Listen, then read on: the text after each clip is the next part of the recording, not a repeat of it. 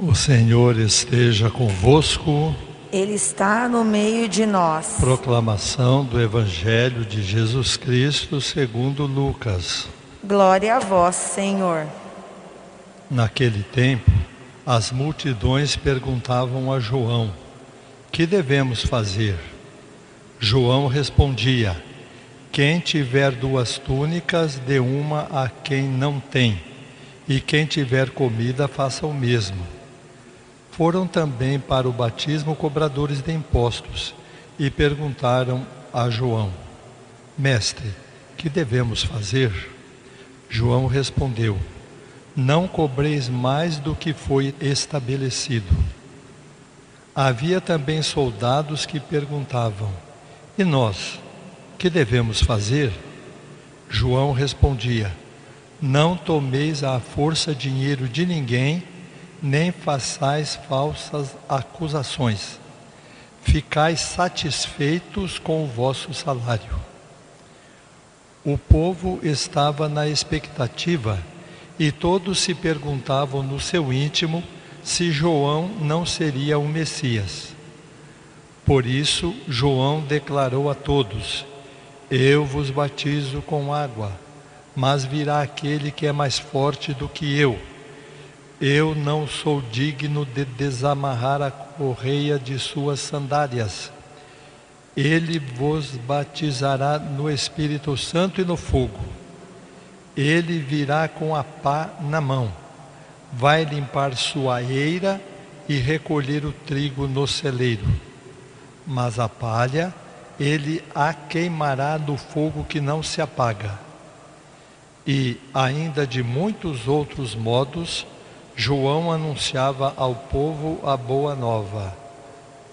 Palavra da salvação. Glória a vós, Senhor. Com relação à esperança, que é uma virtude teologal que devemos também cultivar, no domingo retrasado, nós enfocamos dois tipos de pessoas que não sabem lidar com a esperança.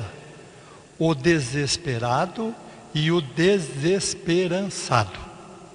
Domingo retrasado. Domingo passado comecei a falar sobre o esperançoso. E hoje eu vou continuar. Por quê? No domingo passado, nós vimos o esperançoso cumprindo a esperança que vem de Deus, porque a esperança é um dom de Deus. Hoje nós vamos ver como o esperançoso deve contribuir com Deus para aumentar dentro de si a esperança.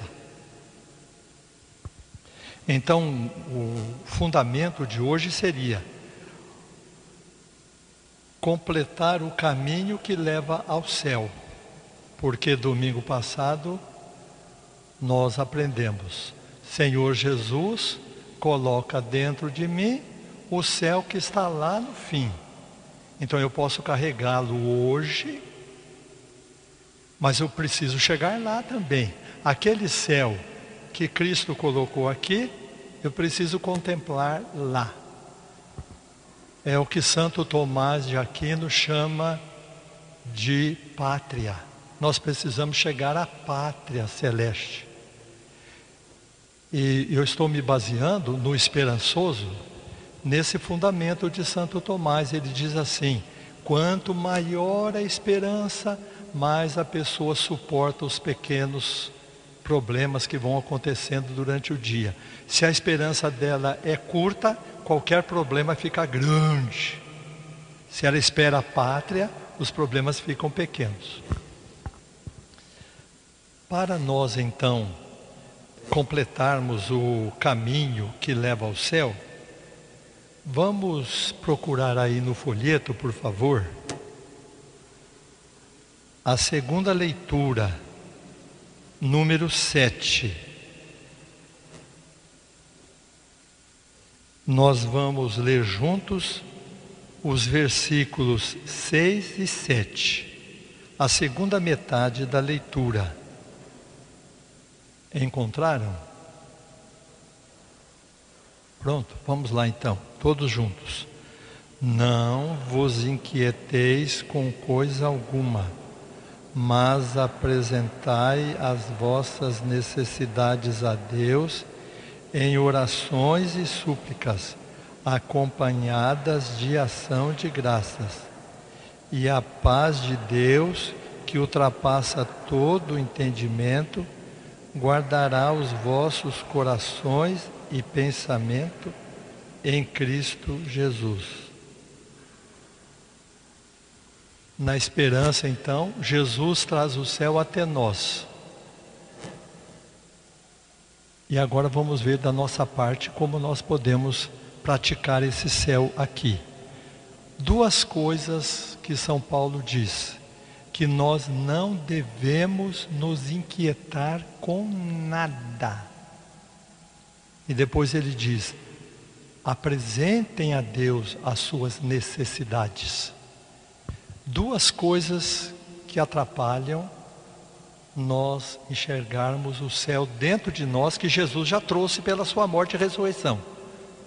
Duas coisas: inquietação e criação de necessidade. São Paulo então diz: não se inquietem com nada, apresentem suas necessidades a Deus. Vamos ver então como trabalhar isso dentro de nós. Então seria o seguinte: como nós vamos percorrer esse caminho para chegar à vida eterna e confirmar o céu que Jesus já trouxe até nós?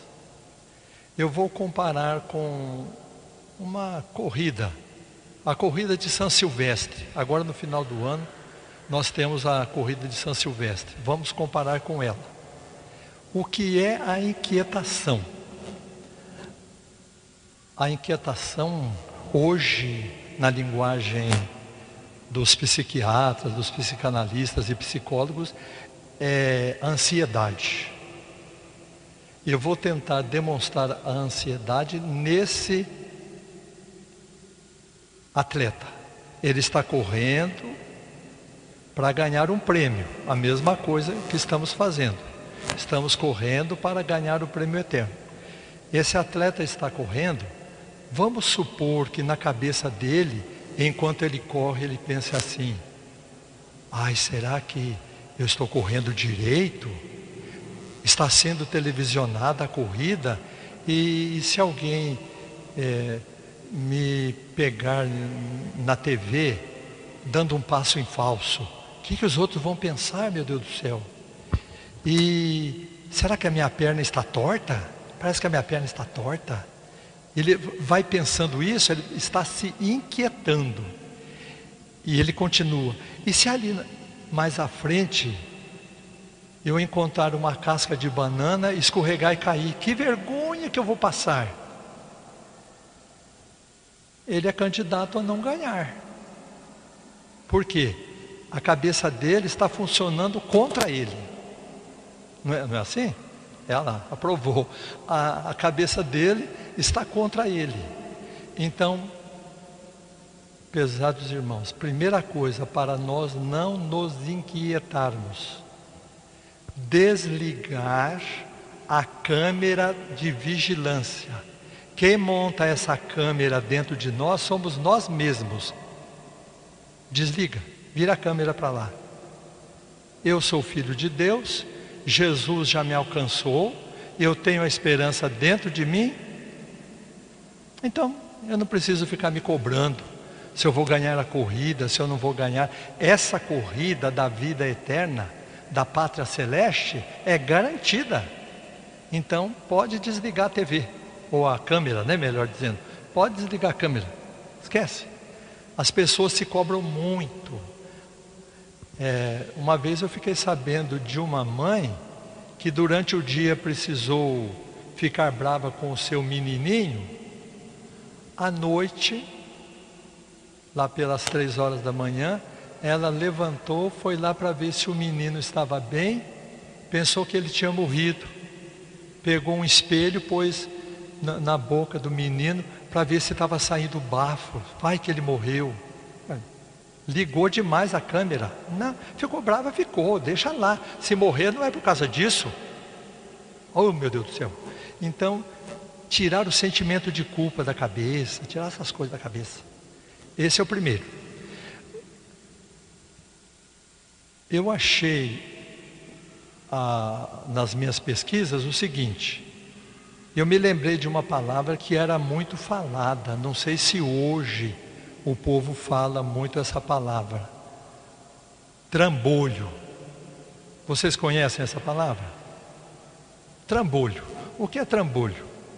Na nossa linguagem, trambolho é uma coisa que está atrapalhando. Vamos supor, a pessoa comprou um móvel novo e o móvel antigo está cheio de cupim, está é, arrebentado. Ah, precisa tirar esse trambolho daqui, né? Não fala assim? Essa palavra, não sei se a minha pesquisa corresponde, começou no século XIII, a origem dela. Veio vindo, veio vindo. No século XVI é que ela começou a ficar uma palavra mais trambolho mesmo. Eu não vi, procurei pesquisar, não sei se isso é feito hoje em dia, mas em três dicionários que eu pesquisei, diz que trambolho é um peso que se coloca no pé ou na perna de um animal doméstico para ele não ir muito longe. Coloca um, um peso lá no pé dele, ele fica ali por perto. Vamos supor, na zona rural, né? A família tem um cachorro e o cachorro costuma ir para o meio do mato. Vamos imaginar no tempo antigo. Um lobo pode pegá-lo, mas vai trancar o cachorro? Não põe um peso no pé dele, ele fica por ali, vai até lá adiante, volta, ele não consegue subir morro, não consegue atravessar água, então ele fica por ali. Mas é um peso que ele carrega. Então, o outro atleta que carrega o trambolho, que amarra a sua perna e não consegue chegar ao final da São Silvestre. Ele está correndo, bate o olho de lado, vê uma loja que é, apresenta um tênis bem bonito, mais moderno do que o dele, ele começa a pensar: ah, acho que eu vou comprar aquele tênis, o meu já está ultrapassado. Aí ele para a corrida de São Silvestre, vai lá comprar o tênis e põe, amarra os dois cadarços e põe no pescoço. Depois continua correndo. Chega mais lá na frente, ele fala: ah, aquele boné lá, ó esse meu boné está ultrapassado, vou pegar aquele boné para mim. Vai lá, compra o boné, põe. Vai pondo trambolho, vai pondo trambolho, fica por ali, não consegue entrar no mato e chegar à vida eterna. Então, quantas pessoas carregam trambolho? Coisa que não precisa carregar, descarte, senão você não consegue chegar lá. Ficar livre, desprendido da sua parte cria mais disposição para a vida eterna. Quando a pessoa fica muito assim, preocupada de fazer compra, fazer isso, fazer aquilo, e, e mais um móvel, mais não sei o que, mais não sei o que, fica olhando só o momento presente.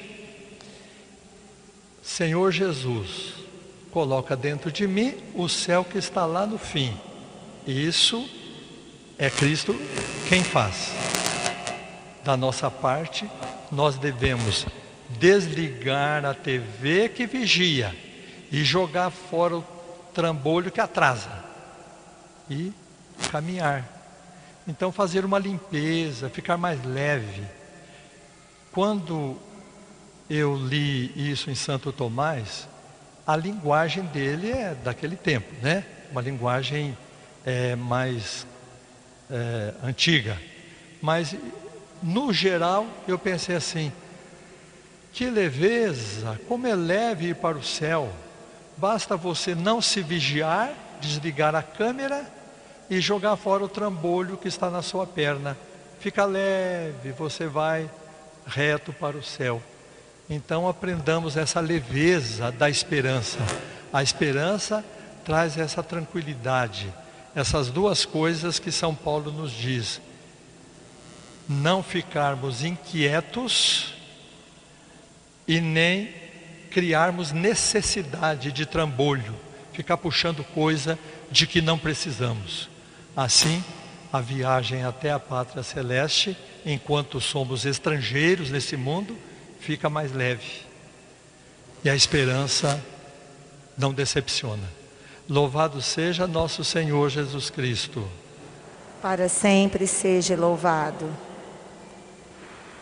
Peçamos a Jesus que cultivemos duas atitudes muito práticas para preparar o nosso coração para a esperança. Na inquietação, nós precisamos da serenidade. E na necessidade, ou no trambolho, digamos assim, nós precisamos das, do desapego, da simplicidade.